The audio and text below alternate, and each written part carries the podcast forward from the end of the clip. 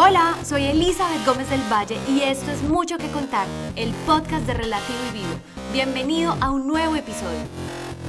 Hola, ¿cómo están? Quiero invitarlos a que abran su mente, su corazón y conecten con este tema, el autismo en una expresión de diversidad. Y para hablar de ello, les tengo una invitada que nos va a contar su historia y cómo conectó ella con este tema.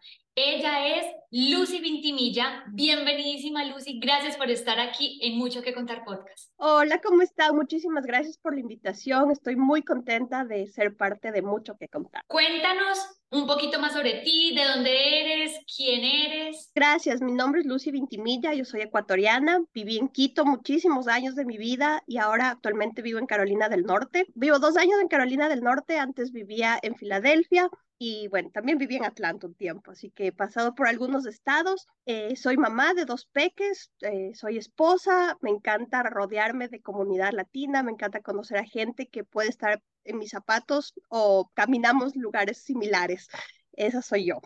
Hablaste sobre tus dos chiquis Cuéntanos más sobre tu historia y cómo conecta con el tema de hoy. Sido profe desde el 2007, entonces he pasado por muchos métodos, por muchas cosas. He sido maestra de español, he sido maestra de inglés en diferentes edades, he, enseñado a peques chiquitos, middle school, después high school, después en community college, entonces he tenido bastante experiencia siendo maestra. Pero hace algunos años mi hijo fue diagnosticado dentro del espectro del autismo. Julián es autista. Entonces eso me cambió definitivamente mi maternidad y mi profesión también, porque muchas veces estoy segura que tuve personas autistas en mi salón de clase que no tenían un diagnóstico y que yo no sabía cómo manejarlos, a pesar de que en mi maestría estudié un semestre de neurodiversidad, era el tema de la clase, el día que yo ya empecé a ver que mi hijo era diferente, eh, yo empecé a investigar y todo y encontraba cosas muy crueles sobre el autismo. Yo no quería que mi hijo tenga esa etiqueta. Fue un shock. Yo viví los siete duelos, pero a carne propia.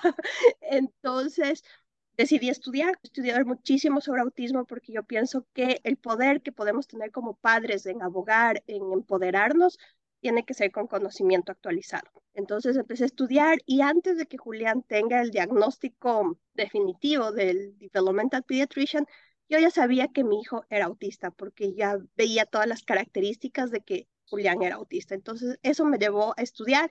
Eh, estoy terminando una consultoría en RDI, que es Relationship Development Intervention, que nos ayuda a las personas neurotípicas. Es un approach basado en la familia. Entonces, cómo la familia le puede apoyar a tu peque en toda esa inteligencia dinámica que muchas veces es el talón de Aquiles del autismo. Quiero que nos pongamos en la situación de muchas mamás que puedan estar viviendo esta situación, que no saben para dónde coger, qué hacer, cómo se hace, qué se sintió, cómo lo viviste y cómo lograste como aceptar y amoldarte a la nueva situación. Sí, yo pienso que es muy difícil porque lamentablemente muchas veces las madres tenemos sueños y perspectivas de nuestros hijos que no nos corresponden porque son la vida de ellos, ¿no? Pero a veces eh, decimos, ay, sí, mi hijo va a ser abogado, o ay, sí, mi hijo va a ser jugador de fútbol, y a veces ni siquiera tenemos hijos todavía, ¿no? Y ya decimos lo que van a hacer. Entonces pienso que sí es un giro a la maternidad. Yo leía libros del embarazo, del sueño, de todo, pero nunca hubo un libro que me decía qué puedes hacer o qué deberías saber si tu hijo es neurodivergente, si el cerebro de tu hijo funciona diferente. No sabría. Como el autismo es una condición invisible es una discapacidad que físicamente tú le ves como que fuera un neurotípico, pero su cerebro funciona diferente. Entonces yo lo que digo a todas las madres que están en un proceso de diagnóstico o que ven que su peque es diferente, es mucho mejor ponerle un nombre para poder ayudarles a nuestros peques a muchos prejuicios que lamentablemente la sociedad tiene, como malcriado, necio, es que la mamá le mima mucho, o con muchas cosas que yo veo que estas generaciones nosotros queremos terminar como con una buena nalgada se le hubiera pasado, déjamelo tres días en la casa, yo le quito el autismo, entonces yo digo, no, no, no, entonces lo que yo les invito a todas las madres es empoderarse con información actualizada, que sea respetuosa con la neurodivergencia, que sea respetuosa con la comunidad autista. Tenemos la gran ventaja que hay autistas adultos que se han dedicado a hablar de qué es ser autista, qué sienten ellos en primera persona. Entonces creo que es muy importante llenarse de toda la información, siempre, o sea, que sea el principal objetivo la salud mental de tu familia, de tu peque, porque muchas veces nos fijamos mucho en, yo recibo el diagnóstico y ¿a dónde le llevo? ¿Quién le ayuda? ¿Qué terapia? Sí, es súper importante acompañarnos de profesionales, pero es súper importante también como adultos saber, ¿no? Porque es como que yo llego y te digo, mira, te regalo este carro hermoso y tú no sabes manejar. Entonces tenemos que saber cómo manejo, qué puedo hacer. Súper importante porque Así vamos a tener una vida mucho más feliz y el objetivo de toda madre yo creo que es de que nuestros hijos sean independientes cuando sean adultos, sean felices cuando sean adultos y lo podemos lograr siempre y cuando tengamos un acompañamiento familiar y nos rodeemos de profesionales que, que estén actualizados y que sean respetuosos con nuestros hijos. Yo no soy mamá, pero tengo un sobrino que amo con todas las fuerzas de mi corazón y sé de alguna u otra manera, puede que no lo viva en carne propia como mamá, pero siento muy en lo profundo de mi corazón ese sentimiento de, de empatía con los niños y, y de esos seres especiales e inocentes que habitan en ellos. Y aquí hay un tema que tú tocaste y es las etiquetas exteriores, cómo nos afectan, cómo nos dicen, ay, es que su niño tiene esto, ay, es que, es que tenías que solucionarlo, lo hiciste mal, como esos juicios y cómo uno decir, ya, espere, espere, me tengo que escuchar a mí misma, ser compasiva conmigo misma. Y yo creo que no hay nada más alivianador y sanador para un niño que el amor de su madre. Mira, como tú dices, los seres humanos somos mamíferos. Necesitamos sentir que pertenecemos a un lugar. Nuestro cerebro se siente seguro cuando siente pertenencia. Si nos ponemos a comparar a los leones, un león cuando va a cazar una cebra no va solo, él busca su manada, ¿verdad? Entonces es lo mismo los peques, ellos necesitan sentirse aceptados, amados, seguros para dar lo mejor de ellos, igual que todo ser humano, a todos nos, nos pasa que necesitamos que nuestro cerebro esté seguro, ¿no? Entonces, ¿cómo se sentiría ese peco? ¿Cómo se siente ese niño si mi mamá no confía en mí, me ve como el raro, le pongo así entre paréntesis o como el que... Y yo digo, no, familias tenemos que empoderarnos de que sí, mi hijo es diferente y diferente no es ni mejor ni peor, tan solo es diferente. Debemos aceptarnos y, y, y esta empatía, ¿no? Eso que hablábamos de las etiquetas es tan importante nosotros, los adultos, porque lo que yo le responda a un niño neurotípico sobre el comportamiento de un niño autista depende muchísimo de la inclusión y eso es lo que me, me llevó a mí a crear Aventura Consciente, que es mi proyecto personal y por, por el que le doy todo mi corazón, porque yo estoy segura que con todo el trabajo que hagamos ahora, ya no vamos a tener que hablar de inclusión en el futuro, ya todos nos vamos a aceptar y vamos a aprender a ser empáticos, porque una respuesta en decir, sí, él es diferente y, y salta cuando se emociona, suena mucho mejor de que no te lleves con él porque pasa solo saltando ese niño. Entonces es tan importante como los adultos nos empoderamos de conocimiento y muchas veces el miedo que sentimos es normal como padres porque es a lo desconocido. El ser humano tiene miedo a lo desconocido. Entonces, si no he tenido otros, mis sobrinos no son autistas, es mi primer hijo que tiene una condición. Entonces es miedoso, ¿no? Uno tiene miedo a lo desconocido y qué va a pasar en el futuro, qué va a pasar en la escuela, qué va, qué va a pasar si yo me muero. Entonces tiene mucho, tiene esos temores, tenemos las madres, los, los cuidadores de los peques, y es normal y es bueno abrazarles esta emoción, este sentimiento y saber canalizar, ok, ¿qué voy a hacer? No puedo vivir con miedo. Como yo digo, la maternidad es complicada para todos porque es como, yo digo, es como escalar una montaña, pero cuando tenemos una maternidad de un pequeño neurodivergente, la mochila está un poco más pesada porque vienen terapias, porque vienen cosas que uno no, no, no estabas familiarizada, porque yo le veo muy inocente en tal cosa, le veo con un reto, este reto para él es muy grande, entonces está un poco más pesada, entonces súper importante el autocuidado como papás, que tenemos que estar bien, somos el terreno donde estos pequeñitos están sembrados y depende de cómo estamos nosotros, así que empacar, o sea, ya viene un poquito más pesada, entonces, ¿cómo voy a lograr subir? Necesito una cuerda más grande que puede ser un buen sistema de apoyo, conocimientos, todo, y a veces decir, hoy está pesada la maleta, ya hoy me voy a tomar un break. Es importante que tomemos esa pausa de oro como papás. Totalmente, y yo creo que esa invitación es para todo el mundo, o sea, no tenemos que ser perfectos, no tenemos que ser los súper fuertes, no tenemos que poder con todo. Simplemente se vale también decir, hoy no puedo, me rehuso, necesito un alto, respirar, rebobinar y volver a comenzar. Y se vale volver a comenzar las veces que sea necesario. Porque al fin y al cabo, cuando hacemos de cuenta que nada pasa, nada pasa y seguimos cargando y seguimos cargando y seguimos cargando, o sea, va a ser peor. Nuestro cuerpo nos va a hablar, va a empezar a pasar un montón de cosas en nosotros que cada vez nos vamos a sentir mucho más cargados. Y acá me quiero devolver un poquito cómo encontrar uno ese proyecto de vida a raíz de algo que aparentemente uno ve como un regalo mal envuelto, por así decirlo, o como algo muy difícil o la noche oscura, o ese momento de incomodidad. O sea, cómo, mira qué lindo tú cómo encontraste tu propósito, tu misión de ayudar a otros seres a raíz de esta situación. Sí, y no fue fácil, no fue fácil porque yo les soy súper sincera, yo tenía miedo del diagnóstico. además, yo vivo aquí en Estados Unidos sola con mi esposo, mi familia, toda mi red de apoyo vive en Ecuador y la familia de mi esposo vive en Pensilvania y nosotros decidíamos mudarnos a Carolina. Entonces sí, tuve miedo, pero yo pienso, para mí el conocimiento fue poder. Y dije, tengo que estudiar, tengo que saber cómo funciona el cerebro de mi hijo para yo poder ayudarle porque yo soy mucho de la causa, no de, del efecto. Entonces, sí, un comportamiento es una forma de comunicarse, pero algo pasa aquí. Entonces, empecé a estudiar, estudiar, estudiar y dije, ok, perfecto, yo estoy súper preparada para él.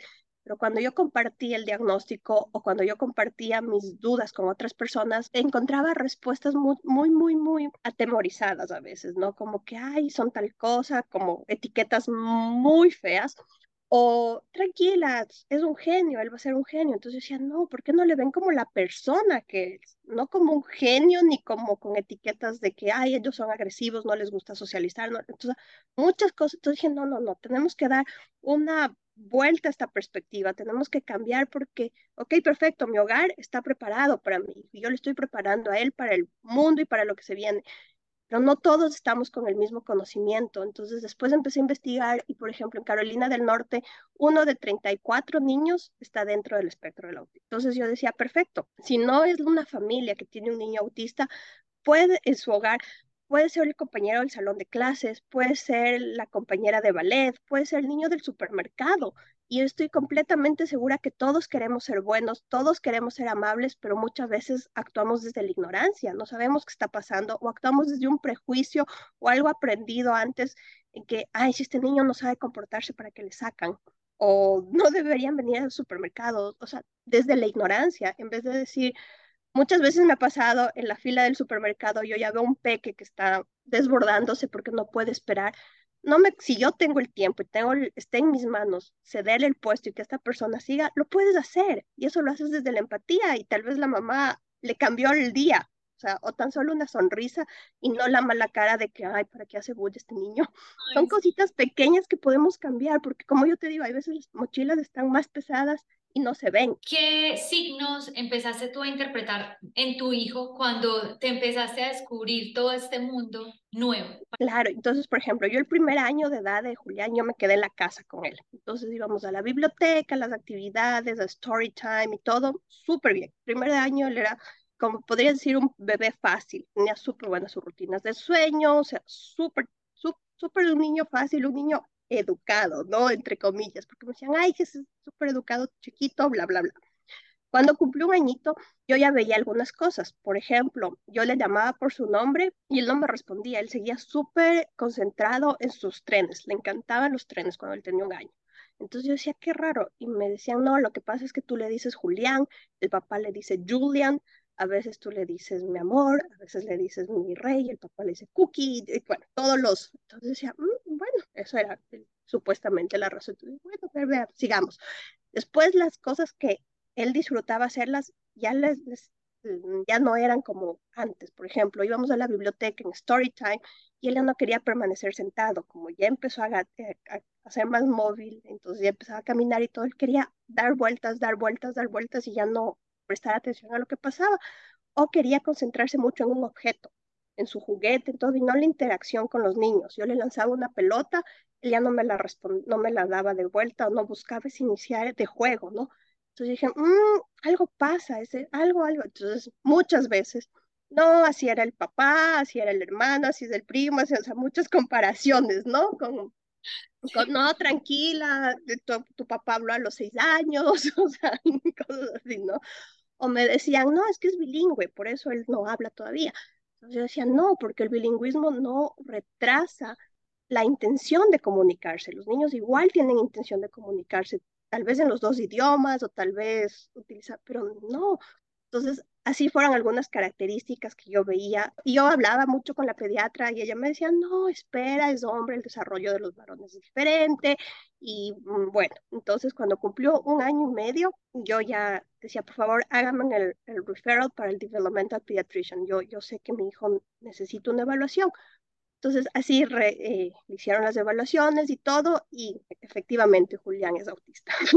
Eh, qué historia tan linda porque obviamente es como, como lo decíamos ahorita, es como chocarse con esa, ese baldado de agua fría que de alguna otra claro. no quisiera escuchar, es ese miedo a lo desconocido que tú decías. Es el miedo a lo desconocido y es como, yo hago una comparación un poco chistosa, pero es como que yo estaba empacando en mi maternidad para irnos a la playa. Entonces yo tenía todo para un niño neurotípico, ¿no? Entonces es como que yo tenía toda mi maleta lista de ropa de verano y me dieron el diagnóstico y me di cuenta que estaba en la montaña estaba en el Everest. Entonces dije, no, este equipaje no me funciona, necesitamos uno nuevo. Otros conocimientos, otras cosas que con un niño neurotípico se dan naturalmente. Por ejemplo, Sara, ella es neurotípica, su cerebro hace muchas cosas porque así fue cableado, porque así es, o sea, ella ya se da cuenta de muchas cosas que a Julián hay que ayudarle, hay que, hay que explicarle. El, muchos de los niños que son autistas tienen trastorno del procesamiento sensorial. Entonces, Julián percibe las, todos los inputs externos de diferente manera que nosotros. Entonces, ahí eh, es increíble como el cerebro es esta máquina tan poderosa que nos hace hacer muchas otras cosas que a veces los neurotípicos los damos por, por entendido, porque así se hace y así es. Tú en esta versión de mamá adulta que has tenido la oportunidad de estudiar sobre este tipo de situaciones que viven los niños, me gustaría preguntarte si tú has hecho una reflexión o has analizado cómo ellos ven el mundo. Sí, a mí me parece tan interesante cómo funciona el cerebro de los seres humanos y yo digo es uno de mis órganos favoritos porque a pesar de que tú y yo somos latinas, somos mujeres, somos diferentes y tu cerebro es diferente al mío y no existe en el mundo un cerebro que digan así tienes que ser para ser feliz. No, porque todos tenemos destrezas diferentes, habilidades diferentes, retos diferentes. Pero yo lo que puedo ver que igual los autistas, todos ellos son diferentes. Nunca vamos a encontrar dos autistas iguales, así como nunca vas a encontrar dos ecuatorianas iguales, ¿no? Entonces, lo que yo veo que es la mejor descripción para ver cómo veo yo a una persona autista, el autismo quiere decir que tienes retos de la comunicación y retos de la sociabilización es diferentes retos, diferentes porque todos somos diferentes. Y también uno de los retos para las personas autistas son todas las cosas que son cambiantes, que no son rutinarias, que son dinámicas. Eso es lo que les crea a su cerebro que no se sienta seguro. El cerebro autista se siente seguro con rutinas, con cosas que son estáticas, con... pero este mundo no es así. Entonces, por eso hay que ayudarles a los peques y a todas las personas autistas con acomodaciones pequeñas que podemos hacer. Por ejemplo, un horario visual. Los seres humanos somos muy visuales. Si tú te pones a pensar en el aeropuerto o en las, en las señales de tránsito, siempre hay un símbolo, algo, porque, o sea, tú, tú vas al aeropuerto y solo ves las maletas y sabes que ahí es el baggage claim. Ni siquiera leíste, pero ya sabes que ahí es. O buscas un taxi y ya, ves la, ya sabes dónde es, porque así funciona nuestro cerebro. También el cerebro autista funciona muchísimo mejor. Las personas autistas les va mucho mejor con anticipación. Eso nos da seguridad, qué esperar, qué necesitas. Y nos pasa a todos. Cuando uno utiliza el GPS para irse a algún lugar, te dicen, en dos millas vas a girar a la izquierda. Entonces tú ya te vas programando que tienes que ir a, tomar el carril izquierdo, de derecho izquierdo, lo que tengas que hacer. Lo mismo es con los peques autistas. Tú no les puedes decir, ya, ahorita nos vamos, sino nos vamos a ir, anticipación, depende del nivel. Eso le da mucho más seguridad, saber qué esperar. Y yo pienso que a todos, todos los seres humanos nos pasa eso, pero el cerebro neurotípico se adapta más rápido a los cambios. El cerebro autista le cuesta un poco adaptarse a los cambios porque ellos son más su cerebro es más rígido, está cableado diferente. Entonces, si yo tenía planeado hacer algo y viene, viene mi mamá y de una me cambia o, o en la escuela, que es lleno de cambios, es un lugar donde puede ser muy demandante para los pequeños y por eso yo pienso que es súper importante que los adultos nos eduquemos, porque muchas veces echamos la culpa del comportamiento al niño cuando sabemos que la situación está en control de los adultos. Yo siento que a veces los adultos queremos ver a los niños con ojos también de adultos. Mini adultos una interpretación totalmente diferente del mundo, pero solamente como que tú te quites este traje de adulto y que conectes con ese niño cuando tú eras pequeño y que trate de conectar con ese otro niño y como que entran en esa misma comunicación y es mucho más fácil y muy, mucho más sencillo para los niños. Absolutamente. Claro que sí. Por ejemplo, yo a veces leo noticias, algo que me parte el corazón cuando veo comentarios con que están de acuerdo con un maltrato físico con un abuso físico a los niños o con un tipo de abuso, yo digo, nosotros a los adultos no haríamos eso jamás. O sea, si tú estás aquí en mi casa y estamos tomando un vaso de agua y se te cayó el vaso, y tú me dices, ay, lo siento, yo te diría, no, tranquila, yo recojo, estás bien, te cortaste, eso sería mi intención. Pero si un niño se le cae un vaso, ¿por qué botaste? ¿Por qué? No entiendo por qué los seres humanos pensamos que podemos maltratar a un pequeño, pero nunca a un adulto. O sea, el maltrato está mal, simplemente así y punto. Maltrato es como golpear y no verbalmente, una expresión, un simplemente desvalorizar algo que hizo el niño. yo creo que definitivamente la etapa más importante de cualquier ser humano es su niñez. Claro, estamos, estamos construyendo su voz interior, estamos construyendo todo lo que ellos escuchan a esta temprana edad. Y a mí me ha pasado, por ejemplo, cuando me están entregando una evaluación de mi peque o algo, empiezan a hablar de él él estando ahí adelante, yo le digo, no, no, no, no, si vamos a hablar de retos, cosas que todavía le falta y todo, obviamente él tiene cuatro años, ahorita no, pero él entiende todo, él, él se da cuenta y todo. Seamos más respetuosos y hablemos de esto. No, piensen mucho en, en, la salud mental de los peques. Los peques autistas, si no tienen ninguna otra comorbilidad su cerebro, ellos entienden absolutamente todo absolutamente todo. No es de que viven en su mundo, no, viven en este mundo, están aquí. O sea, si mi hijo estuviera aquí en esta habitación, él estaría aquí, no está en su mundo, está aquí presente. Entonces, súper importante, ¿no? Pensar en la salud mental. Ellos se van a dar cuenta conforme vaya creciendo una persona y dice, yo soy diferente, esto me molesta, esto no me gusta. Entonces, qué importante es comunicar y, y naturalizar, humanizar es autista. O sea, como yo te digo, yo soy ecuatoriana. Yo no te digo como que, ay, qué vergüenza. No, yo soy ecuatoriana. Y, él también, esa es parte de su identidad, es parte de quién es, es parte de que va a tener retos como todos los seres humanos tenemos, no porque seamos neurotípicos no tenemos retos. Sí, hay retos. A veces yo digo son un poco más difíciles, no por el autismo, sino por la sociedad. Muchas veces yo digo, el, autismo es como un señor en silla de ruedas y la sociedad es un edificio. Entonces, si es que este edificio no tiene ascensores, no tiene rampas, no tiene las acomodaciones que necesita para un señor que utiliza silla de ruedas, no es accesible, es súper complejo. Pero si este edificio tiene rampas, tiene ascensores, tiene todo lo que esta persona necesita, este señor puede entrar al edificio. Entonces tenemos que pensar qué necesita. Enseñémosles a nuestros hijos a abogar, mamá hace mucha bulla, está muy fuerte, necesito mis audífonos para cancelar el sonido. Perfecto. Y enseñemos a los otros niños que si me pregunta mi hijo neurotípico, ¿qué pasó, mami? ¿Por qué ese niño tiene audífonos? Le digo, porque debe estar muy fuerte el sonido. Ya, no pasa nada, veamos con más naturalidad que no pasa absolutamente nada. Lucy, tú ahorita hacías énfasis en, en el miedo de las mamás. Ya dijimos pues que es el miedo a lo desconocido y todo esto, pero algo puntual es, ¿qué va a hacer de mi hijo más adelante? ¿Cómo adaptarnos a ese miedo o cómo hacer que nos juegue a nuestro favor y no en contra? Exacto. Lo que yo veo es que, por ejemplo, no tenemos el control del futuro. No tenemos el control de qué va a pasar si yo no estoy o qué va, no tenemos el control. No, yo no tengo el control eso ni para mi hijo autista ni para mi hija neurotípica, porque tampoco sé qué va a pasar, ¿no es cierto? Entonces, un poco soltar eso, llenarnos como madres de ese conocimiento, decir, yo le estoy dando todas las herramientas que están dentro de mi alcance, que yo puedo ahora para que le ayuden en el futuro. A veces como mamá somos unos jueces muy autosaboteadores, ¿no? Entonces, ay, hoy tuve un mal día, no, no hice bien, alcé la voz, nos falta un poco de esta compasión que tú mencionabas al principio, que es tan importante Y hay un libro que me encanta que dice, mi mamá tiene truenos en la cabeza.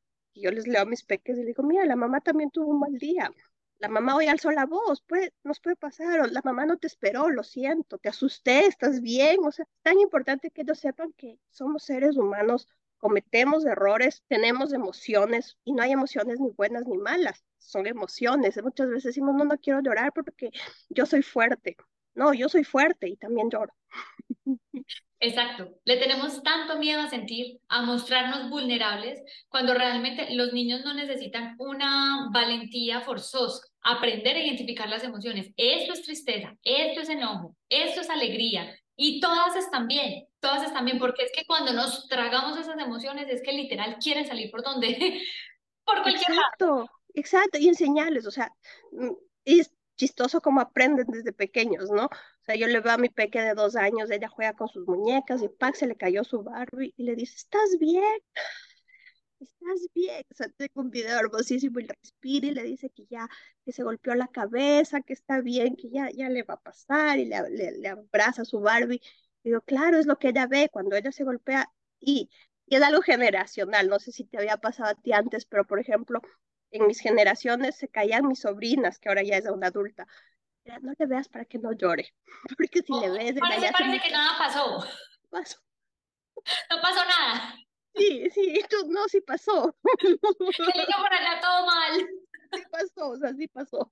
Claro, no, no es para tanto, solamente te caíste en, en, en el grass, no, no es para tanto sí es para tanto. O sea, esa persona, ese niño, además que el sistema nervioso está en pleno desarrollo. Imagínate, creo que nuestro cerebro maduramos a los veintipico de años las mujeres y los hombres, no sé cuándo, es como tan así que, que, queremos, que, como tú decías, que sean mini adultos, los niños que no son mini adultos, y es tan importante saber todo sus funciones ejecutivas, cómo funcionan, no es de que se olvidó porque quiso y porque hoy se levantó y dijo, mamá, no voy a hacer la tarea. O sea, no, los niños no tienen esa habilidad de manipular que tenemos los adultos. Muchas veces, ay, no, te están manipulando, tiene dos años. No, su cerebro no está listo para manipular. Esa es una habilidad que, habilidad que ya lo hacemos ya los adultos, ya cuando vas creciendo, ¿no? No, no un niño de dos años. no sé qué piensas de esto, pero yo digo que el equilibrio es perfecto. Y a veces ni un extremo ni el otro. Entonces está la mamá que dice, parece que nada pasó, haga de cuenta que nada pasó, y ya, ya, ya, deja el show. Y está la mamá que dice, qué pecado, mi niño, me cachete, me O sea, que ya son los extremos. Y, o sea, no hay que subestimar la emoción y decir, sé que te está doliendo, te caíste, yo lo vi, ¿cierto? Es empatía. validarlo, pero tampoco irse al extremo y qué pecado, qué pesar, ay, mi niño. Exacto, porque igual, que de eso nos tenemos que acordar como padres, que todo lo que nosotros hacemos de la infancia y todo lo que es lo que va a pasar en la vida adulta y cuando tu peque comete un error, bueno, que ya no va a ser peque, pero digamos, se equivocó algo en el trabajo, va a decir, ¿dónde está mi jefe? A que me diga, ay, qué pena, te equivocaste, te doy haciendo, te ayudo a hacer. No, eso no va a haber. Entonces, ¿qué herramienta le estoy dando para que diga, te caíste, ay, yo sé, te duele, a ver, buscamos una solución, quieres un bande y una curita, no sé cómo lo digan, eh, para ponerte, te, te, duele, la vemos, que os enseñémosles a ver soluciones y no a quedarnos en el pobrecito, te caíste, ay, cómo te, ah", o en el qué torpe que eres, solo te caes, parece que tienes dos pies izquierdos. Yo me acuerdo que siempre me decía, me decía una maestra, es que tú no eres buena para matemáticas, Lucy, tú no, no, o sea, no eres buena. Tengo eso tan arraigado que a veces para cosas chiquitas digo, ay, espera, me saco la calculadora, porque no soy buena para matemáticas. Exactamente. O sea, lo importante es cuidar nuestros comentarios ser más empáticos con los niños. Mm, sí, exacto. ¿Y por qué le decimos eso? Que, ay, qué torpe te caíste, o te caes y te doy encima, te castigo, porque te estoy diciendo que te vas a... Además que el cerebro de un niño, o todos los cerebros, imagínate, si tú y yo estamos tomando café y yo te digo, no le veas a la señora que entró ahorita con el saco rojo. No le veas, yo ya me estoy hasta imaginando un saco rojo, ya me imaginé cómo quiero regresar a ver y todo. Es lo mismo con los peques, no les digamos, no saltes en el sillón de la casa de la abuela. No le digamos no saltes, sino le podemos decir, en el sillón nos sentamos, ponemos el pompis para sentarnos. ¿Quieres saltar? Vamos al patio. Entonces en el patio podemos saltar. Entonces ya le estamos redireccionando de una manera que el Pepe va a saber, porque ahora que solo dije no saltes en el sillón, mi mente está imaginando a alguien saltando en el sillón. Me pasa.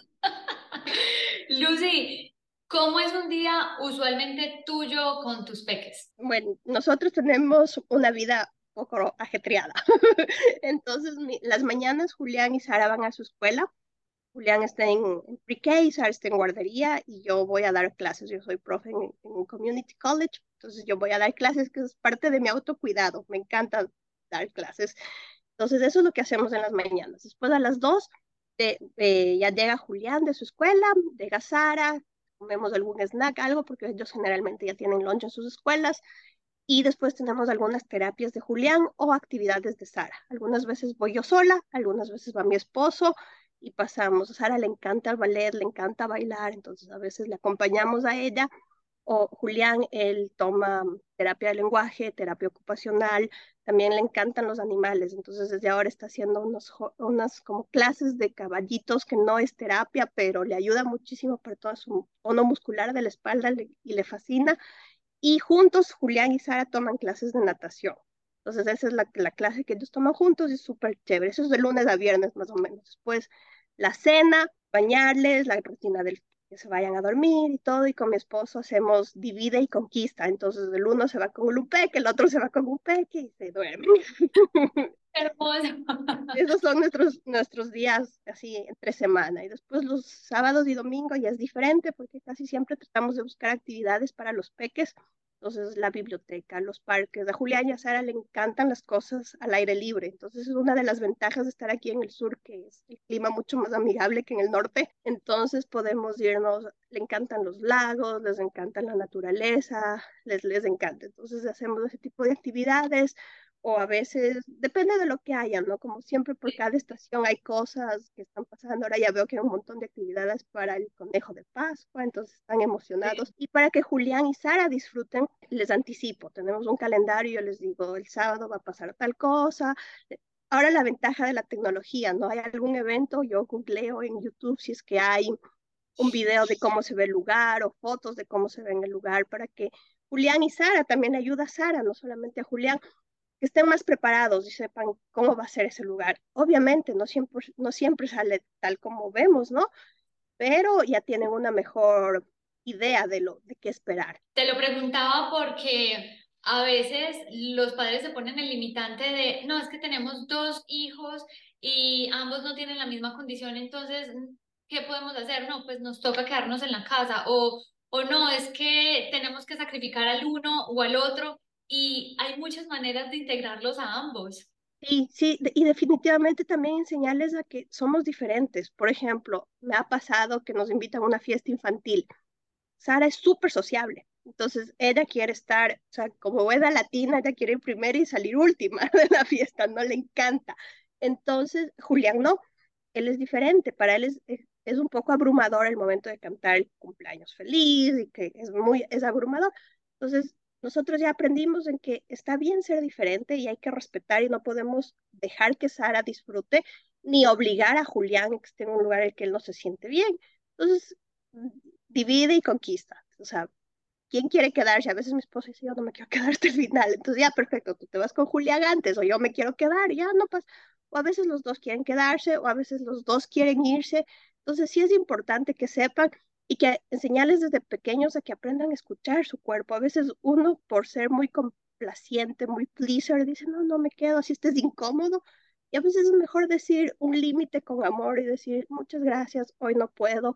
Y ya, perfecto, no pasa nada. Entonces sí, y, y a las mamás quitarnos eso de compararnos, porque nos, me ha pasado, a veces estoy en el parque y alguien se acerca y me dice, ay, mi hijo también tiene la misma edad y yo le veo al otro niño diferente y te sientes mal como mamá porque dices, ay, no, no importa, no importa, tu peque no está ahí todavía y no, no, no pasa nada. sea, sé compasiva contigo mismo, mamá, porque a veces esa, compararnos no es bueno y, siempre cuando te comparas corres el riesgo en que no te va a ir tan bien. Entonces, mejor no tomes ese riesgo, no te compares, mamá, abraza a tu hijo y encuéntrale a tu peque donde él esté, no donde los hitos del desarrollo quieren que esté, no donde la abuelita quiere que esté, no, no, sino donde él está y desde donde él está, ayúdale a seguir creciendo, porque también a veces le, encuentro aquí y me quedo aquí. No, le encuentro aquí y le ayudo. ¿Cómo le ayudo? Yo pienso que el autismo no es una carrera de velocidad, el autismo es una maratón. Entonces vamos a seguir y, y va a haber días que son súper smoothie y hay otros días que son un poquito más difíciles, como todos seres humanos. O sea, hay días que yo me levanto y digo, qué pereza irme al trabajo a pesar de que lo amo. O sea, nos pasa. Y así les pasa también a los peques. Bueno, ya justamente te iba a hacer esa pregunta de cuáles son esos tips finales como de relación entre mamá e hijo cuando tu hijo tiene una condición especial. El amor de madre lo puede todo. Y yo digo que una madre con, con una madre empoderada es una vida de un hijo cambió, que cambió cambió definitivamente porque ahora es mucho más fácil tener acceso a mucha, mucha información. Entonces, estudia, busca leer cosas o, o podcasts, lo que te ayude como mamá, que no sea 100% autismo, porque la vida no es solamente autismo. Tú también, acuérdate que tú antes de ser mamá eres persona. Entonces es súper importante. Te digo, ese autocuidado no tiene que ser, ay, ella se fue al gimnasio, yo también me voy al gimnasio. No, el autocuidado es personal. Entonces, no, no nos dejemos influenciar en lo que vemos en un minuto de una historia de Instagram, sino que, que me ayuda. O sea, a mí 10 minutos más en la ducha me va a ayudar este día a estar más feliz. O sea, siempre en esa, a veces tenemos como una jarrita de que le voy a hacer feliz al Julián, a la Sara, a mi esposo, a mi mamá, a mi papá, y el rato que es para ti ya está tan sobrecargado que ya no lo lograste. Entonces, todos los días, ¿de qué voy a poner en esta jarra de felicidad, en este vasito de felicidad para mí? Entonces, si tú estás bien, acéptale a tu hijo, abrázale a tu hijo como es, porque estoy segura que tú como persona tampoco eres 100% lo que tu mamá hubiera querido que seas. Entonces, estoy segura que mis papás hubieran querido que yo esté en el Ecuador con ellos, pero no, mi decisión de vida fue diferente y así fue. Entonces, y aún así hablo con ellos casi todos los días y hay o sea, no porque no cumplí su sueño, no me aman, o sea, porque era mi sueño diferente y, así nos pasa. Entonces pensemos en eso, cómo les podemos apoyar a los peques, cómo puedo yo como mamá decirle todos los días algo lindo, que le amo, que ha hecho bien, que estoy, mira, trabajaste muy fuerte por, ah, no, sé, ponerte los zapatos hoy solo y lo lograste, qué chévere, te pusiste los zapatos, cosas que tú dices, ay, pero se puso los zapatos, o sea, no, esos son grandes logros para una familia con un niño autista. O se fue a cortar el cabello y le fue bien. Mi peque tenía un reto muy grande en cortarse las uñas. Que nadie va a saber la felicidad que yo tuve el día que él solo quiso cortarse las uñas. Yo, wow, pero no pasó así de la noche a la mañana. Ha sido mucho trabajo de terapia ocupacional, de mamá, de anticipación. Entonces yo lo que le recomiendo a las mamás es abrácenle a sus peques, no les quieran cambiar. El autismo es una condición, no, no hay cura, no es una enfermedad. Ellos, sus peques nacieron autistas, van a ser autistas el resto de la vida, pero sí pueden ser unas personas felices. Claro que pueden ser unas personas felices, independientes. Démosles las herramientas para eso y no te enfoques mucho en el futuro, en que qué va a pasar. Disfruta el momento. Muchas veces me doy cuenta que la maternidad nos enfocamos en la meta. Ay, es que el día en que tenga amigos. Ay, es que el día que deje el pañal. Pero te olvidas todo los pequeños escalones que vas viviendo día a día para que pase lo que tú quieres que pase. Va a pasar poco a poco y no en tu tiempo, en el tiempo que tiene que ser. A veces queremos tener el control de todo y no, con nuestros peques no, no, no podemos tener el control de todo. Entonces eso es súper importante, esa relación abierta que hay en el hogar, que en el hogar se hable de autismo como se habla de que escribo con la mano izquierda, o sea, es, es una condición y ya muchas veces queremos hablar, no queremos que se entere y después es, muy contraproducente. Entonces piensen mucho en, en, verlo con naturalidad. Tampoco quiero romantizar y decir, ay, es hermosísimo, es no, no, es, es duro, es un poquito más empinado, pero es mucho más rico subir la, la, cuesta cuando estás acompañada, cuando tu familia te acompaña, tus amigos te acompañan. Seamos más empáticos. Si vemos que tu amiga tiene un peque autista y no quiere ir, no quiere ir, respetemos si no quiere ir a ese lugar busquemos una opción, preguntémosle cómo está ahora tu peque, qué le gusta, cuáles son sus intereses. Entonces tratemos de enganchar esa parte sociable desde los intereses del peque. Y si es que el peque no quiere jugar con sus amigos todavía, enseñémosle, démosle habilidades, pero no forcemos. Ni siquiera los zapatos a las hermanastras de la Cenicienta le quedaron a la fuerza, o sea, nada queda a la fuerza. ¿Cómo corregir con amor? Yo pienso que es súper importante enseñarles a nuestros peques consecuencias y no castigos. Entonces, es súper importante validar y decir, y ser firme. Un ejemplo, vamos a salir del parque, ya seis, cinco de la tarde es hora de irnos del parque. No quiere irse y llora y llora, ¿por qué no quiere irse? Entonces es muy importante o validar. Yo sé que no quieres irte porque estás, estás disfrutando muchísimo. A mí también me cuesta. Cuéntale lo que te cuesta. A mí también me cuesta colgar el teléfono cuando estoy hablando con la abuela. O sea, me cuesta. sí, yo entiendo, pero tenemos que hacerlo. Siento, te abrazo, te valido y vamos al, al auto, porque es momento de irnos con toda la tranquilidad del amor del mundo y a veces es difícil, ¿no? Porque uno va con el peque, ¡ah! No quiere ir si sientes que todo el parque te está viendo, cómo vas a reaccionar, todo, pero no importa, en ese momento no importan los ojos de afuera, importa tu relación con el peque. Y porque tú validas tampoco quiere decir que va a dejar de llorar, o porque tú estás calmada tampoco quiere decir que se va a ir puede ser difícil. Yo sé que esos son como los triggers de la maternidad. O sea, a mí me pasa a veces mucho llanto o mucho whining y yo siento como que, ay, sí, se me hacen los músculos de Hulk. O sea, sí. Pero yo soy el adulto, yo tengo el control. No puedo dejar que unos pequeños controlen, ay, porque me sacaste de quicios. No, tú sola, tú decidiste sacar, salirte de quicios. Entonces pienso que es súper importante acompañarles y, listo. Y después no recriminarles a los peques, porque muchas veces, ay, digamos tarde por tu culpa, porque te demoraste. No, no estamos ayudando en eso a nada de la salud mental. Pero sí podemos ayudarles con consecuencias, como no, no realmente castigos, sino consecuencias. Esta semana no vas a tener tu iPad porque no pasó tal cosa. O sea, sí, esto es una consecuencia, pero la manera en cómo la decimos vale muchísimo en decirle, ya no tienes el iPad porque estás castigado. Él no, esa es la consecuencia, esta es la regla de la casa y tenemos que cumplir la regla. Y así les enseñamos mejor.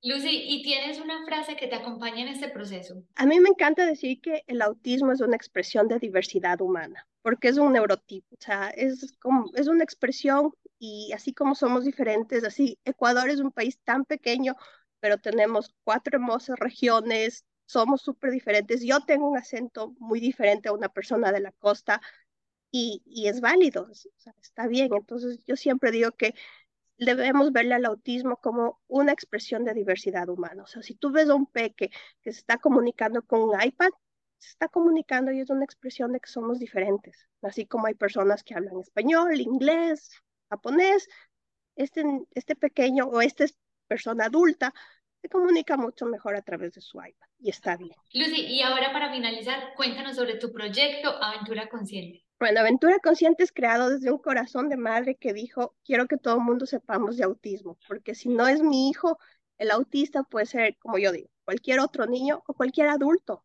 Ahora hay muchos diagnósticos de personas adultas están evaluando sus peques y en el proceso de evaluación dice, yo también soy así, ah, hagamos una evaluación a un adulto de los 40, 50 años, 30 años, descubro que también he estado dentro del espectro. Y ahora se ha avanzado muchísimo la medicina y los, los sistemas de evaluación y todo, entonces yo digo, bueno, yo quiero que todos sepamos de adulto y tengamos las de, de autismo, perdón, y que tengamos las herramientas para trabajar con los peques autistas, que seamos este edificio que tiene rampas, este edificio que tiene elevadores, este edificio que puede hacer que los peques sean parte de esta sociedad porque lo son, ellos viven en este mundo. Entonces yo pienso que todos tenemos empatía a través del conocimiento. Entonces es mucho, mucho, para mí eso es uno de los las metas más grandes, porque yo decía, ya perfecto, yo estudio, yo le preparo a mi peque, él se prepara, pero el mundo no sabe de autismo, el mundo aún lo ve como el autista, el raro, el genio, el esto. Eh, eh. Entonces dije, no, esas etiquetas no, no, no nos ayudan en nada como sociedad y es mejor ser empáticos desde el conocimiento. ¿De qué se trata Aventura Consciente? ¿Qué haces allí? ¿Asesoras a mamás o qué haces? Cuéntanos. Bueno, en Aventura Consciente yo eh, estoy terminando mi certificación como consultora RDI, que es Relationship Development Intervention. Me encanta este approach porque trabaja directamente con las familias o con los cuidadores primarios, puede ser también en colegios, y los pequeños autistas o adultos autistas bueno, con la población autista. Y es un approach hermosísimo. Esto tenemos que hacer, esto es otro podcast. ya te El próximo. Entonces, lo que yo hago es guiarles, o sea, ayudar a las familias, hacer consultoría con las familias. Ahora he trabajado mucho en los colegios por, o en las escuelas porque es verdad, a veces uno quiere ser inclusivo, quiere ayudarle al peque, pero no sabe cómo, porque si yo no, si yo no hubiera tenido mi eh, autismo aquí en mi casa, o sea, si mi hijo no fuera autista, estoy segura que yo no hubiera estudiado tanto y estoy segura que estuviera utilizando las metodologías que aprendí en la universidad y no hubiera innovado y no, no sabría que los seres humanos tenemos ocho sentidos y no solo cinco, como yo pensaba. O sea, tantas cosas que yo digo, wow, no me había dado cuenta de esto. Entonces yo digo, sí, muchas veces en muchos países, ahora estoy trabajando en Latinoamérica bastante, eh, con consultorías en línea, también justo estamos preparando un, congreso internacional en Ecuador que va a ser en abril. Entonces, eh, sí, tú quieres ser inclusivo, pero no sabes cómo. Entonces yo siempre digo, la inclusión no es un lugar, la inclusión es cómo se siente esa persona en el lugar. Entonces, ver acomodaciones pequeñas, a veces somos, en las escuelas hemos estado muy acostumbrados a llenarle de cosas a la pared. Entonces hay muchísimas cosas que a veces son distractores para los peques. Cositas así pequeñas de ayuda en eso, en asesorías a escuelas, a familias y para que sean también este, este viaje de la maternidad de un niño neurodivergente sea más liviana. Gracias, Lucy. Yo voy a dejar tus redes sociales para que por favor la contacten, síganla. Yo creo que todos tenemos una responsabilidad social. Si no tenemos una alguien cercano que padezca alguna de estas situaciones o puede ser alguien que tenga una movilidad reducida, otra, otro tipo de condiciones. Yo creo que tenemos responsabilidad social en el sentido de irnos educando cada vez más yo sé que no nacimos aprendidos, yo sé que quizás no estamos acostumbrados, pero sí podemos tomar la decisión de me quiero empezar a capacitar más para hacer este mundo más empático y también para que incluyamos más a las otras personas. Me encanta, sí, lo que tú acabaste de decir es tan, o sea, es como algo como un compromiso social, porque no únicamente porque no soy maestra o porque mi familiar cercano no tiene. Eh, acabé de trabajar con un odontólogo maravilloso que me decía, Lucy, yo no sé si mis pacientes son autistas o no, pero ¿cómo puedo hacer que mi consultorio sea mucho más amigable para las personas autistas? Hicimos un proyecto súper chévere con anticipaciones, historias sociales, muchas cosas que a los peques autistas Dice, Lucy, esto me funciona súper bien hasta con los niños neurotípicos, o sea, ya no tengo 10 minutos de berrinche, ahora ya vienen mucho mejor. Claro que sí, claro que sí, porque el autismo debemos que humanizarlo, no es algo de extraterrestres, no, o sea, es una es un neurotipo, es una expresión de diversidad humana. Bueno, ya con esta frase queremos eh, cerrar el episodio.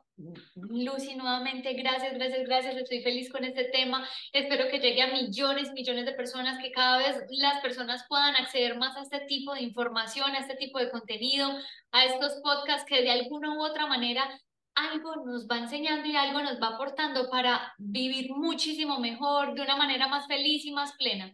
Gracias nuevamente. Muchas gracias, un abrazo grande, que tengan un súper buen día, que sigamos alimentando nuestro corazón de empatía, porque estoy segura que todos queremos ser empáticos. Esto es todo por hoy, gracias por sintonizarnos, nos vemos dentro de ocho días con un nuevo episodio. No olviden seguirnos en nuestras redes sociales, arroba mucho que contar y en nuestra comunidad arroba relativo y vivo. Gracias, chao.